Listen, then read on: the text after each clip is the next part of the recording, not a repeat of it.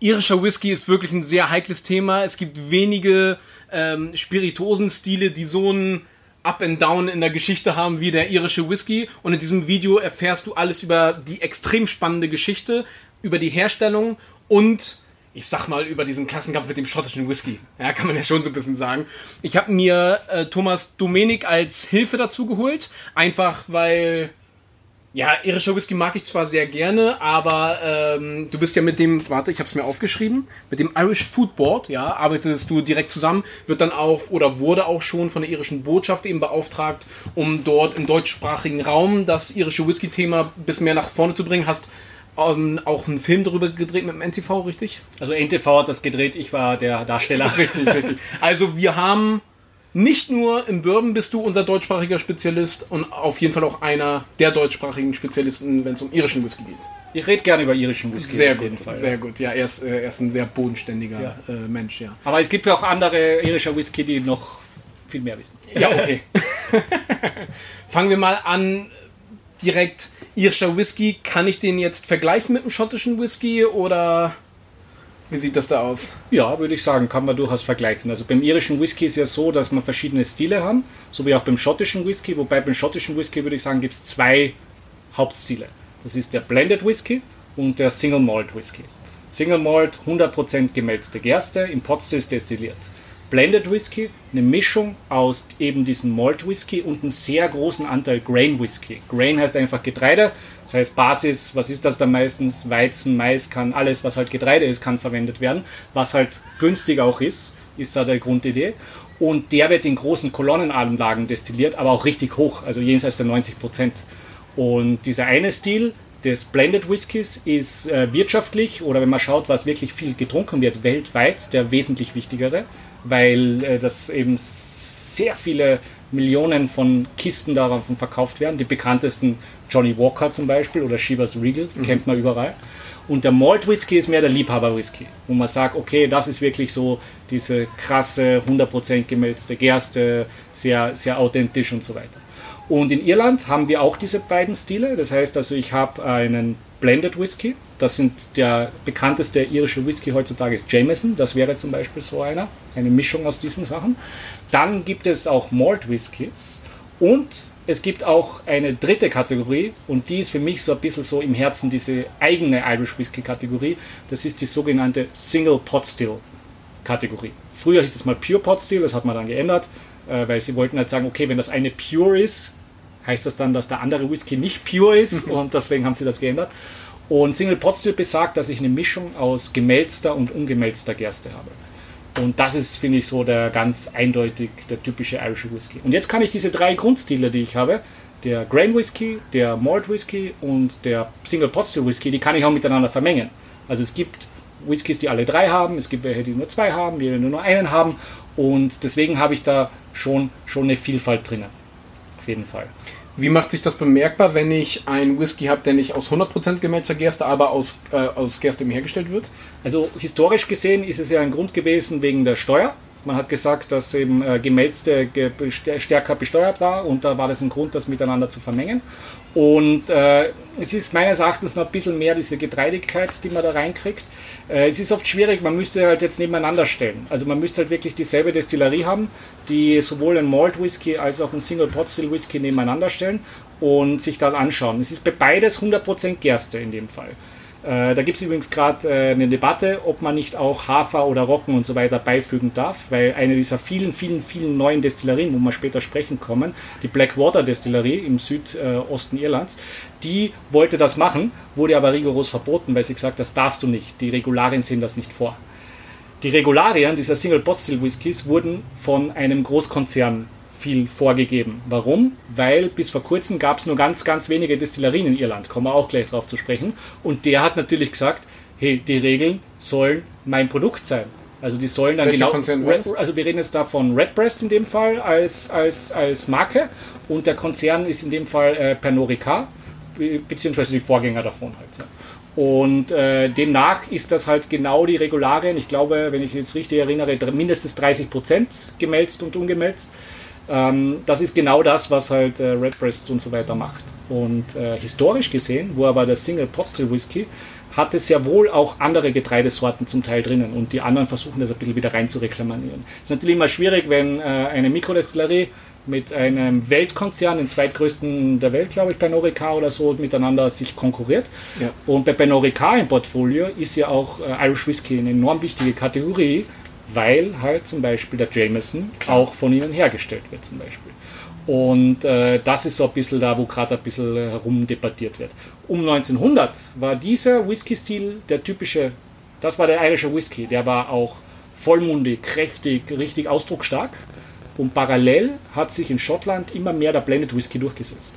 Und die Trinkgewohnheiten damals waren interessanterweise so, dass die Leute mehr nach tendenziell nach leichteren, zugänglicheren Whiskys Ausschau gehalten haben. Und da haben die Schotten natürlich brilliert in die Richtung damals, weil Single Malt mhm. war ja gar nie abgefüllt, das war immer nur ein Bestandteil von Blend. Und ist ja auch ein recht neuer Stil, muss man dazu so sagen. sagen. ja. Und die Iren waren da ein bisschen der, aus der Zeit gefallen. Sie wurden generell so ein falscher, am falschen Fuß getroffen, weil äh, um 1900, wie gesagt, der Dublin Pot Still Whisky war so der typische Whisky äh, der Welt, der äh, meist verbreitetste. Aber dann gab es halt mehrere Gründe, die dann äh, es wieder umgekehrt haben, weil äh, Irland hat sich äh, von UK, vom äh, Königreich, äh, unabhängig erklärt. Das war damals der wichtigste Markt. Der zweitwichtigste Markt, oder vielleicht war auch, auch der wichtigste, die Reihenfolge weiß ich gerade nicht, war Amerika. Amerika hat die Prohibition eingeführt. Das heißt, da war auch nichts. Im Gegensatz zu den Schotten haben die Iren, äh, die irischen Whiskyfirmen sehr wenig geschmuggelt, also sehr wenig versucht nach Amerika rüberzubringen. Gleichzeitig gab es eine Hungersnot. Das heißt, Getreide musste, äh, wenn für Brot oder sowas verwendet werden. Also es gab da eben äh, die sogenannte Famine, Irish Famine, wo wirklich äh, Millionen oder Hunderttausende oder vielleicht sogar Millionen Leute gestorben sind und dann noch der Erste Weltkrieg. Und all diese Kombinationen miteinander haben bewirkt, dass dieser Whisky, der so populär war, und das haben wir ja öfter schon in der Spirituosengeschichte bemerkt, dass eine Kategorie, die mal on top war und dann irgendwie dann faul wurde oder nicht mehr auf die Veränderung des Marktes eingegangen ist, dass die dann binnen kürzester Zeit plötzlich wieder ganz unten war. Und ganz unten sprechen wir davon, als es Nummer zwei Whisky-Destillerien in Irland gegeben hat. Wir reden von dem Land, wo vermutlich der, der Whisky erfunden wurde. Die Schotten können es belegen, die Iren haben es nicht gemacht, aber vermutlich dürfte hier irgendwo das begonnen sein. Ja? Und es gab Nummer zwei, Bushmills in Nordirland und Cooley in äh, Cooley ist falsch, Entschuldigung, äh, Irish Distillers in Middleton unten. Cooley war dann die dritte, die 1987 dazugekommen ist. Und äh, eigentlich ist ein Wahnsinn, wenn man jetzt schaut, dass es jetzt wieder 20 plus Destillerien gibt. Aber dann, innerhalb kürzester Zeit. In, innerhalb ja. letzten 20 Jahre reden ja. wir mal, oder 10 Jahre vielleicht sogar. Ja. Und wie sieht das da aus mit den Zielen? Also trotzdem gibt es ja recht viele Marken, auch zu dem Zeitpunkt, wo es nur zwei bzw. drei Destillerien gab. Wie ist es denn da? Also kannst du da ein bisschen mehr drauf eingehen, welche Destillerien da welche Stile und welche Marken vor allen Dingen auch produzieren? Also äh, bei äh, Jameson, also, also Jameson falsch, bei Irish Distillers muss man vielleicht einmal kurz erklären, wie das zusammengekommen ist. Äh, es gab damals verschiedene äh, Whiskyfirmen, die sich zu einem Konglomerat zusammengeschlossen haben, weil sie gemerkt haben, ihre Destillerien sind veraltet, aber sie haben keine Kohle alleine, um sie wieder neu aufzubauen. Und da haben sie gesagt, okay, die letzte Chance, die wir haben, wir schließen uns zusammen und bauen eine moderne Destillerie. Und die haben sie in der Nähe von Cork im Süden im Ort Middleton gemacht. Das ist Irish Distillers. Und da wurden verschiedene Whisky-Marken zusammengebracht. Das ist zum Beispiel der Powers Whisky aus Dublin. Das war William Jameson, James Jameson aus, aus, aus, auch aus Dublin. Und äh, der vierte war eben aus Cork, der Paddy's Whisky. Und all diese Whiskys wurden dort hergestellt, aber man hat eine Bedeutungsverschiebung gemacht. Am Anfang war Powers der typische Whisky, der viel, viel mehr verkauft wurde. Jetzt hat man aber das Problem, dass in Irland äh, die Leute sehr regional denken. Das heißt, ein Nordire, also ein Unionist, sage ich mal, der wird eher einen Bushmills trinken. Aber ein typischer Katholik aus Dublin wird Bushmills ablehnen. Ich weiß nicht mehr, ob das heutzutage noch ist in unserer Generation, glaube ich eher nicht so sehr, aber damals war das extrem so. Und wenn jetzt die Mischung hast plötzlich zwischen einem Paddy, der der typische Südwhisky war, mit einem, einem Powers aus dem Norden, Dublin, da wussten sie, das funktioniert nicht. Und dann haben sie gesagt, wir machen, nehmen Jameson plötzlich ganz vorne. Jameson war einer der kleinsten Whiskys dort. Und der Jameson wurde plötzlich dann in den Fokus gerückt. Wann war das so ungefähr? Jameson ist ja jetzt immens groß, 50, die Marke. 50er oder 60er Jahre. Okay. In dem Bereich muss das gewesen sein. Da hat man das zusammen und jetzt ist es äh, einer der meistverkauften Whiskys der Welt in die Richtung. Und die Herstellung war aber so, dass die Destillerien immer schon untereinander gearbeitet haben. Was ist das Problem, wenn es nur wenige Destillerien gibt? Wenn ich viele Stile anbieten möchte, dann äh, habe ich nur wenig Auswahl. Selbe Problem beim japanischen Whisky zum Beispiel. Wenn du sagst, du machst jetzt wirklich 100% japanischer Whisky, wobei der meiste japanische Whisky nicht 100% ist, aber das ist ein anderes Thema, ähm, dann habe ich nur wenig zur Auswahl. Und wenn ich jetzt nur zwei Destillerien habe, und äh, dann muss man untereinander austauschen. Das heißt, der Malt Whisky wurde bei Bushmills gemacht, der Grain Whisky wurde bei Bushmills gemacht und in äh, Middleton wurde der äh, Single Pot Still Whisky gemacht und auch Grain Whisky und die wurden miteinander ausgetauscht. Mittlerweile hat man mehr zur Auswahl, muss man sagen. Seit 1987 mit der Cooley Destillerie. Genau. Darf ich Getreide dazu kaufen oder muss auch das Getreide komplett aus Irland kommen? Wie auch beim schottischen Whisky kann das Getreide von überall herkommen. Also ist auch beim amerikanischen Whisky so. Also meines Erachtens, also ich kenne jetzt ad hoc äh, bis auf so ein paar ganz kleine Whisky-Regularien, wie zum Beispiel Washington, der Bundesstaat Washington hat das gemacht. Da darf Whisky nur aus Getreide, das so und so viele Kilometer weit entfernt ist. Aber auch in der schottischen Whisky-Produktion und auch in der irischen kommt sehr viel französisches Getreide. und weil dort natürlich die Wachstumsbedingungen besser sind. Äh, du kannst aus Südfrankreich kannst natürlich viel, viel Getreide da verwenden. Und äh, was ich aber schon sagen muss, also ich war auch da schon äh, in, auf Getreidefeldern. In Irland gibt es das auch genauso wie in Schottland, aber äh, je mehr produziert wird, desto mehr musst du versuchen natürlich importieren. Also vielleicht gibt es auch, also wenn die Zuschauer da was wissen, wenn es einen äh, Whisky gibt, der, der äh, so eine Regularien hat, dass er sagt, es geht wirklich nur aus in einem Land, bitte gerne sagen. Also ich kenne jetzt ad hoc keines. Das ist auch eben etwas, äh, was ich auch, worauf ich immer gerne hinweise wenn die Produzenten irgendwas ganz Besonderes machen, dann wird es meistens auch angegeben. Ja. Äh, und du kannst dich quasi drauf verlassen, wenn da nicht irgendein äh, besonderes Fass drauf steht, dass es ein Bourbonfass war, wenn da nicht irgendwie steht, äh, dass der, dass das komplette Getreide aus Irland kommt, das ist wahrscheinlich nicht der Fall, beziehungsweise dass sie es nicht garantieren können, weil ja eben, aber da kommen wir jetzt auch ein bisschen zu tief ins. Oder was auch noch ein Thema ist, äh, wenn du es am Label druckst. Weil wenn du das in die Broschüre dazu schreibst, dann ist das nicht so schlimm, als wenn du am Label äh, Betrug machst. Also wenn du am Label sagst, es ist zwölf Jahre und das Ding ist aber nicht zwölf Jahre, das kann man nachvollziehen, ähm, dann, dann hat man ein Problem. Wenn man es aber in die Broschüre druckt, hast, ich weiß nicht, da ist, da ist einfach, die, die Strafen sind wesentlich geringer. Und was aber noch ganz wichtig ist, äh, ich darf jetzt nicht, wenn ich Irish Whisky habe, den mit schottischen Whisky vermehlen und dann Irish Whisky draufschreiben. Das heißt, der irische Whisky, auch wenn das Getreide woanders herkommen mag, muss entweder in der Republik Irland oder in Nordirland hergestellt werden. Das darf nicht von irgendwo anders herkommen. Das Lagerung. ist wieder auch ein Unterschied zu Japan zum Beispiel. Lagerung auch? Muss er dort ja, gelagert werden? Genau. Ja. Muss, die Lagerung muss auch dort passieren und das sind eben die, die Vorgaben, die dieser Whisky-Stil auch hat. Äh, wenn ich Irish Whisky draufschreibe. Wenn ich vielleicht Whisky from Ireland draufschreibe, weiß ich nicht, was dann der Fall wäre. Was haben wir sonst noch so für Regularien? Ähm, wir haben die Whisky-Regularien der Europäischen Union, das heißt mindestens drei Jahre alt, mhm. mindestens 40 Prozent aus Getreide. Und der große Unterschied, das wird, wird spannend im Vergleich zum schottischen Whisky, es ist nicht auf Eichenholzfässer beschränkt. Das heißt, ich darf auch Whiskys in anderen Fässern lagern und das passiert auch zum Beispiel ganz prominent in Kastanien. Das heißt, ich kann Kastanienholz machen. Äh, Middleton hat das mit ihrer Method and Madness Reihe zum Beispiel gemacht. Das sind großartige Whiskys, sind ein großer Fan von. Äh, da haben sie einen Irish Whisky, ich glaube ein Single Pot Still, äh, oder kann auch ein Single Malt sein, ich weiß es gerade nicht genau, haben sie dann in Kastanienfässer gelagert. Und zum Beispiel beim Fall von Cognac ist das verboten, dann darfst du nicht mehr Cognac nennen und genauso meines Wissens bei schottischen Single Malt. Das heißt, Innovation passiert derzeit extrem viel in Amerika bisschen was in Irland, weil die dürfen schon ein bisschen mehr. Und Schottland hat das sehr eng zugemacht. Kann auch Vorteile haben natürlich, Klar. aber sie haben es ziemlich eng gemacht. Es gibt auch keine Möglichkeit, einen Flavored Scotch zu machen. Mhm. So mit Kirsche, äh, Zimt, was auch immer. Da darf ich es nicht machen. Genau, also Vorteil ist da ja einfach ganz klar, wenn du es sehr streng reguliert hast. Ähm, du hast, du weißt einfach, oder der Verbraucher weiß, was er bekommt und kann sich da sehr, sehr gut drauf verlassen. Allerdings, wie du es ja gerade schon gesagt hast, die Auswahl ist einfach begrenzt, sag ich mal. Die Vielfalt ist natürlich begrenzt und. Äh, und ja. eine neue Destillerie hat es auch viel schwerer. Also wenn jetzt, wenn jetzt zum Beispiel, nehmen wir an, ich habe eine Mindestvorgabe der Fassgröße. Weiß nicht, wie das in Schottland ist, aber nehmen wir an, ich hätte das. Dann äh, kann ich schon mal nicht sagen, ey, ich produziere nicht so viel, ich arbeite nur mit 50 Liter Fässern oder 100 Liter Fässern. Das geht schon mal nicht. Wenn ich jetzt die Vorgabe habe, wie in Irland zum Beispiel, dass ich, wenn ich jetzt Whisky lagere, muss ich bei der Bank eine bestimmte Summe als Garantie hinterlegen und die geht in 100.000 plus. Das heißt, äh, dadurch verhindere ich schon mal den Eintritt von vielen, vielen neuen. Tatsächlich ist es in Schottland, wenn du beobachtest, meines Wissens gibt es da sehr wenige neue Destillerien im Vergleich jetzt zu anderen Ländern. In Irland ist es schon mehr, in Amerika ist es explodiert. Oder auch in Deutschland ist es, glaube ich, einfacher, das zu machen. Genau.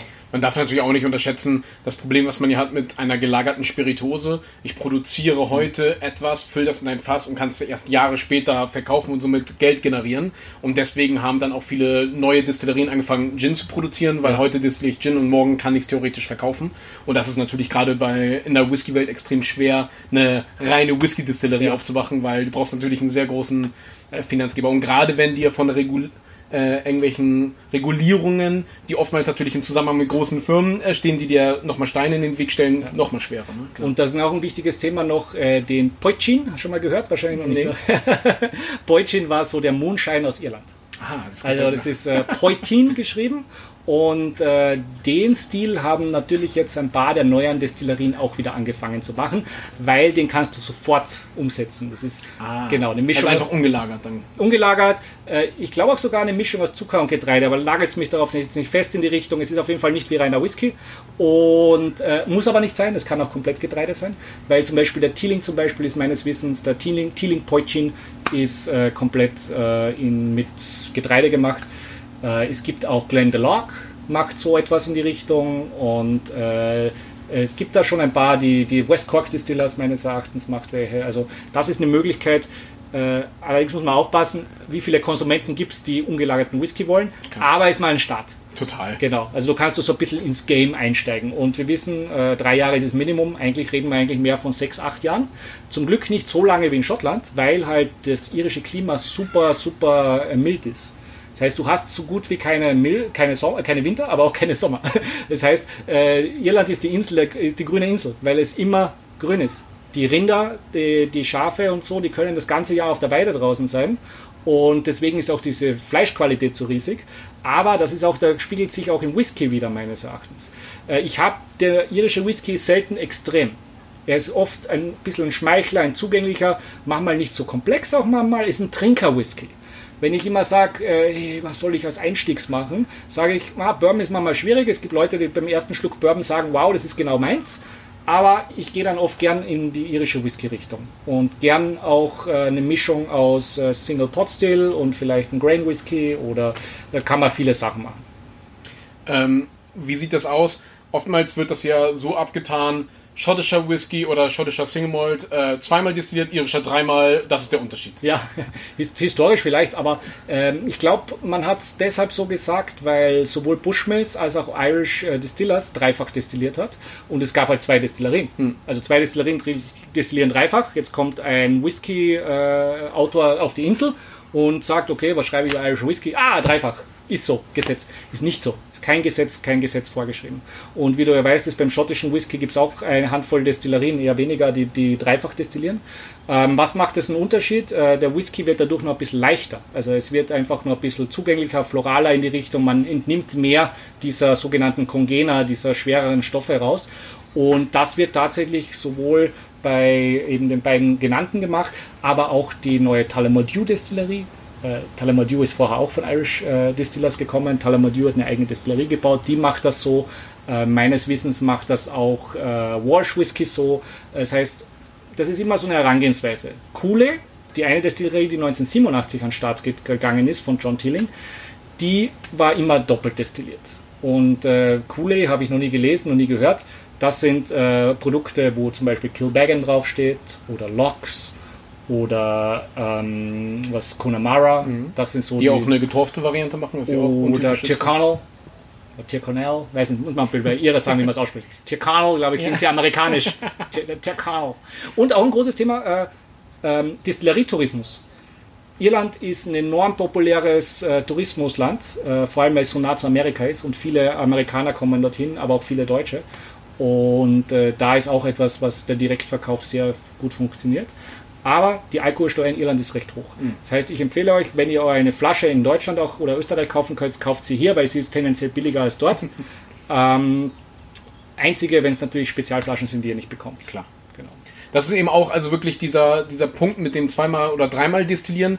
Was das eben auch einfach macht, ist, durch die dreifache Destillation haben wir ein saubereres, leichteres und leichter zugängliches Produkt vor allen Dingen. Also deswegen ja auch sehr gut zum, zum Einstieg eben geeignet. Äh, wenn ich eine zweifache Destillation habe, habe ich mehr Körper und der ist dadurch ist ähm, das rustikalere Produkt besser geeignet zur längeren und intensiveren Fassauswahl. Und daher auch da wieder haben beide Stile natürlich ihre Vor- und Nachteile, ganz klar. Genau, es gibt auch wenige Whiskys, die sehr lange gereift sind in Irland. Mhm. Das liegt halt eben genau an diesem Klima, aber auch an der Tradition in die Richtung. Ähm, ich habe jetzt selten gesehen, welche, ich glaube, Redbreast hat einen 21-Jährigen oder sowas. Also es gibt schon, aber es ist eher die Ausnahme, ja. Absolut. Und da beim irischen Whisky sind wir vor allen Dingen auch dann noch bei ein paar unabhängigen Abfüllern, die sich damals eben ein paar äh, Fässer einfach an die Seite gestellt haben, die mittlerweile dann abgefüllt wurden und was großartige Ergebnisse eben sind. Genau. Aber das ist kompletter Nerdkram. Ja. Also meine Idee war ja nach dem Bourbon-Buch auch ein Buch über irischen Whisky zu verfassen. Bei mir ist derzeit so, also ich hatte auch dann schon Recherchereisen, wo wir mit diesem Irish Food Board eng zusammengearbeitet haben, war super. Aber ich hatte nach diesen Reisen das Gefühl, dass die, die Szene sich noch zu sehr bewegt. Mhm. Ein Buch ist etwas, finde ich, was bleibend sein sollte. Das sollte nicht nach einem Jahr wieder geändert werden müssen. Und demnach habe ich mich dazu entschlossen, dieses Projekt noch ein bisschen nach hinten zu verschieben, weil aktuell so viel passiert. Und da können wir jetzt, glaube ich, gleich darauf eingehen, welche neuen Destillerien es gibt, welche neuen Trends und so in die Richtung. Absolut, ja. ja. Ähm, ja, machen wir es gleich. also 1987 Cooley, das haben wir gesagt. Und äh, jetzt vor den nächsten, letzten zehn Jahren haben äh, neue äh, irische Whisky-Destillerien aufgemacht. Das ist zum Beispiel West Cork Distillers in äh, Skibbereen im äußersten Südwesten von Irland. Die machen witzigerweise auch Abfüllungen für andere Firmen, also die so tun, als ob sie eine Destillerie wären und so in die Richtung. Also, aber ist auf jeden Fall sehr speziell dort. Das ist eine arme Gegend, sehr strukturschwach. Und äh, die äh, Idee des Gründers war, seine Leute, die einfach aus der Fischerei nicht mehr genug Geld bekommen konnten, irgendwie in Beschäftigung zu bekommen. Und das haben sie ziemlich cool hinbekommen. Ähm, es gibt dann äh, die Tullamore Destillerie, gehört William Grant. William Grant ist einer der, einer der ganz großen Player im Spiritosenbereich. Äh, denen gehört die Marke Tullamore die in vielen Ländern der meistverkaufte Whisky ist. Zum Beispiel in Osteuropa, meines Wissens in Slowakei, ist es zum Beispiel der meistverkaufte Whisky overall. Mhm. Und auch in Deutschland ist es ein sehr populärer Whisky. Das ist eine Mischung aus drei, allen drei Stilen den wir kennen vom irischen Whisky, Grain Malt und Single Pot Still Whisky. Die haben eine beeindruckende Anlage, es war die modernste Destillerie, in der ich bis jetzt gewesen bin, aufgebaut und weil es da natürlich auch äh, das Geld auch ganz gut da ist, die machen unter anderem so einen Gin, der nennt sich Hendrix. Also damit lässt sich ganz gut Geld verdienen oder einen Whisky, der nennt sich Glenfiddich. Also durchaus erfolgreich. Ähm, dann hat sich die. Beide jetzt übrigens ja. in Schottland dann produziert. Ja, genau, ne? also genau, genau, genau. Also Hendrix und äh, Glenfiddich. Genau. genau. aber halt Weltmarken. Ja. Ähm, wir haben äh, die Familie Thieling, die. Ähm, Entschuldige, wenn ich ganz kurz störe, Entschuldige vielmals. Ja. Aber ich bin kurz unterbrochen. Ja. ja. Aber bitte, was? Worum geht's? Aber du bist so schön reingeredet, oder? so, weiter geht's. Äh, wir reden über, über Thieling. ähm, John Tilling habe ich ja vorher schon kurz angeschnitten, der die Coole Destillerie gegründet hat in 1987. Äh, muss man äh, sich überlegen, warum ist das geschehen. Wir hatten eine Zeit, als äh, irischer Whisky nicht mehr in der Hand von Irland war. Wir hatten Pernod Ricard, hatte Irish Distillers, ein französischer Konzern. Mhm. Diageo hatte Bushmills, das Nordirland, das ist ein britischer Konzern. Und jetzt muss man überlegen, puh, ich habe jetzt so eine reiche äh, Tradition im Whisky-Bereich und ähm, niemand mehr macht das. Und John Tilling ist ein Wirtschaftstyp, das heißt, er lehrt an Universitäten und er hat immer investiert in sein Business in Märkte, wo es so ein Monopol oder ein Oligopol gibt. Mhm. Also, wo, wo, also wenn du es schaffst, machst du richtig viel Kosche, Asche, aber die Wahrscheinlichkeit, dass du scheiterst, ist auch recht hoch. Also er hat zum Beispiel Diamantenminen gehabt. Okay. Oder äh, ich glaube, irgendwas irgendwas wie Diamantenminen und so ähnliche Beispiele gibt es in Afrika und Südamerika und so weiter. Und das hat er gemacht. Und dann hat er sich gedacht, hm, Irish Whisky ist auch so etwas. Und hat das dann, eine alte Industrieanlage hat er dann gekauft, eben diese Cooley-Destillerie, und hat dann angefangen, das wieder zu machen mit den Leuten, die, die das wussten und so. Also halt die Expertise hat er sich reingeholt, weil John Teeling trinkt kein Alkohol. Das ist das Witzige. Ja. Und seine Söhne trinken Alkohol. und die haben jetzt eine neue Destillerie auch gemacht, das ist die Teeling Destillerie in Dublin, weil diese alte coole Destillerie, die hat der John Teeling verkauft an Beam Suntory, also auch einer dieser ganz Großkonzerne, also Jim Beam und äh, Suntory japanischer Whisky. Nur noch mal ganz kurz, Ja, also das war viel, ja. genau, also nur für dich zum Verständnis, es ist ähnlich wie in der, in der Bierindustrie, Ja. äh, dass diese ganzen Biermarken eben eine Handvoll von äh, Großkonzernen gehört und in der Spiritosenwelt ist es, ich sag jetzt mal leider nicht anders. Also wir haben eben mit Diageo der größte Spiritosenkonzern der Welt, Pernod Ricard, Suntory, Bacardi gesagt. genau. und Campari, das sind so, ich glaube, die Top 4, nagelt mich darauf aber nicht fest, aber das sind diese ganzen, vor allen Dingen die großen Marken sind äh, fast alle eben in der Hand von einer Handvoll oder zwei Handvoll sehr großen Konzernen. Genau. Genau, so in die, in die Richtung. Und äh, beim Teeling Whisky gibt es halt äh, mehr, also mit dem Geld, was sie da aus diesem Verkauf gemacht haben, dieser eigentlich etwas veralteten Destillerie, hat er mir gesagt. Er hat gesagt, das ist überhaupt nicht effizient, energieeffizient und so weiter. Äh, Ihm war es nicht so unrecht, dass die weg war. Allerdings, jetzt sind wir jetzt wirklich schon im sehr nerdy Bereich wieder, aber das passt ja auch zum Kanal her. Ähm, Beam Suntory oder Jim Beam damals hat es noch gekauft. Und Jim Beam hat Kohle gekauft und konnte dadurch den Verkaufspreis an Suntory in die Höhe treiben. Weil Jim Beam war ja lange Zeit als Beam Global eigenständig und hat aber immer nach einem strategischen Partner gesucht. Und jetzt haben sie sie kurz bevor sie verkauft wurden an Suntory, an, an japanischen Konzern, haben die Kuli noch gekauft und für John Tilling war gut, er hat die etwas veraltete Destillerie losgeworden, hat einen Haufen Geld bekommen und noch so viele alte Fässer. Weil er hat in seinem Deal gesagt, ja, verkaufe ich, aber das und das und das möchte ich mitnehmen. Und äh, für Beam war es cool, weil sie ihren Preis steigern konnten. Äh, 16 Milliarden Dollar übrigens ist es verkauft worden dann. Also äh, der ganze Beam-Konzern. So, jetzt wieder zurück zu Tilling. Mit dem Geld, was er da gemacht hat in diesem Deal, plus diese ganzen Whiskyfässer, die er hatte, hat er dann seinen Söhnen, die äh, und eine Tochter, glaube ich, ist auch irgendwie involviert, involviert, ist aber sehr im Hintergrund, haben die Teeling-Destillerie in Dublin gegründet, die sie als äh, Rückkehr, also es war die erste Whisky-Destillerie wieder in Dublin. Man denkt immer, Dublin ist eine Whisky-Stadt. Nee, es war eine Zeit lang, gab es da kein Whisky mehr. Gell? Äh, lang. Jameson hat da ein Visitor Center, nicht mehr. Gell? Und ähm, parallel hat er noch eine zweite Destillerie gekauft, das ist die Great Northern Destillerie an der Grenze zu Nordirland. Und da die wiederum auf Großproduktion Produ äh, getrimmt. Das heißt, eine riesige Kolonnenanlage, also wirklich auf Masse. Das heißt, in der einen Anlage macht er viel Masse für den amerikanischen Supermarkt Markt und so weiter, das ist ein Riesenmarkt. Und auf der anderen Seite macht er einen krassen Brand, der eher auf äh, edel und fancy und hip ist, mit ihren eigenen Familien, Familiennamen. Und dadurch, dass sie noch die vielen alten Fässer hatten, die sie halt gesagt haben, die nehmen wir mit, konnten die auch sofort mit einer Marke beginnen. Weil wenn ich nicht eine neue Destillerie aufmache, dann habe ich keinen Whisky. Richtig. Deswegen gibt es auch Teeling jetzt, also der wird jetzt in Deutschland von der Firma Borco importiert nach, nach, äh, nach Deutschland. Äh, deswegen gibt es von denen, ähm, das scheint im Hintergrund, äh, deswegen gibt es von denen auch schon so lange einen Whisky. Auch wenn sie selbst noch nicht so lange destillieren. Auch sehr experimentierfreudig mit den ganzen Rum Cask Finish und so weiter. Genau, also ist ja- teilweise auch äh, großen Herausforderungen für den deutschen Importeur, weil er muss teilweise mit 20 verschiedenen Abfüllungen Ja. operieren. Also die kommen jedes Mal was Neues raus, dann gibt es ein Stoutcast, dann gibt es Ja. äh, ein Pinot Noir Fass, dann gibt es äh, ein äh, Pinot de Charente Fass und so, so krasse Ich Themen. muss erstmal erklären, was Pinot de Charente ist. Ja. Machst du mal in einem, genau. in einem anderen Videobeitrag. Mit, Ja. mit Reini kannst du das fragen, wenn ihr über Cognac redet. Sehr Da könnt ihr Pinot de. Charente reden. Großartig, ich liebe es. Ja, Genau. Und das jetzt nur mal ganz kurz zu Teeling. Äh, Und neben Teeling und so haben wir halt viele andere Produzenten, die jetzt am Markt sind. Äh, Brown Forman, zum Beispiel auch einer der ganz großen Konzerne dieser Welt, hat jetzt Slane Castle gekauft, auch eine dieser Destillerien. Und da gibt es einfach viele, viel Bewegung am Markt. Zu viel, um jetzt ein Buch drüber zu schreiben, aber einfach äh, viel Vielfalt, um sich jetzt damit zu beschäftigen. Und ich empfehle auch jedem, nach Irland zu fahren. Ähm, die Insel ist relativ klein. Man kann da sehr viel erleben und sehr viele Sachen sich anschauen. Ähm, Walsh Whisky ist mal so einfach, Waterford Whisky, es gibt so viele. Auch der ehemalige Besitzer von, wenn ich das richtig hinbekomme, von Brückladi, der investiert jetzt dort.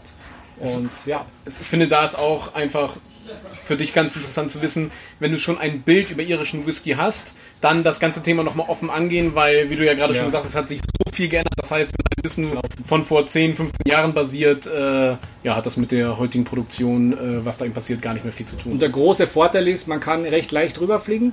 Und äh, sie haben den Euro, sie haben auch, auch metrische Einheiten, also es gibt da nicht Miles oder sowas, es ist Kilometer und so. Das Lenkrad ist leider auf der rechten Seite, da muss man sich ein bisschen umgewöhnen. aber sonst äh, ist es halt einfach super zu erreichen.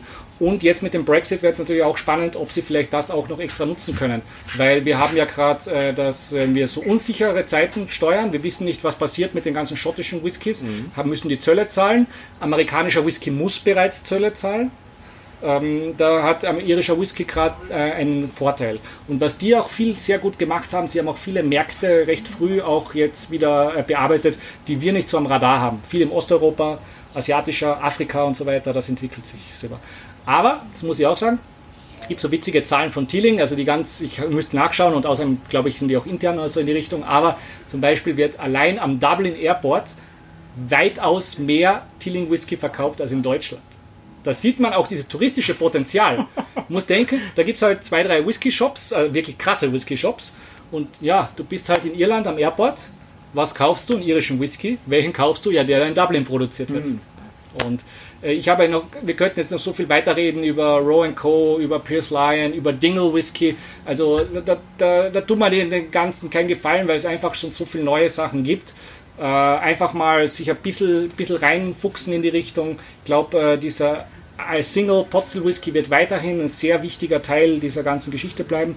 Für mich bei irischen Whisky, was ich immer abspeichere, ist dieses milde Klima, was sich dann in der Flasche wiederfindet.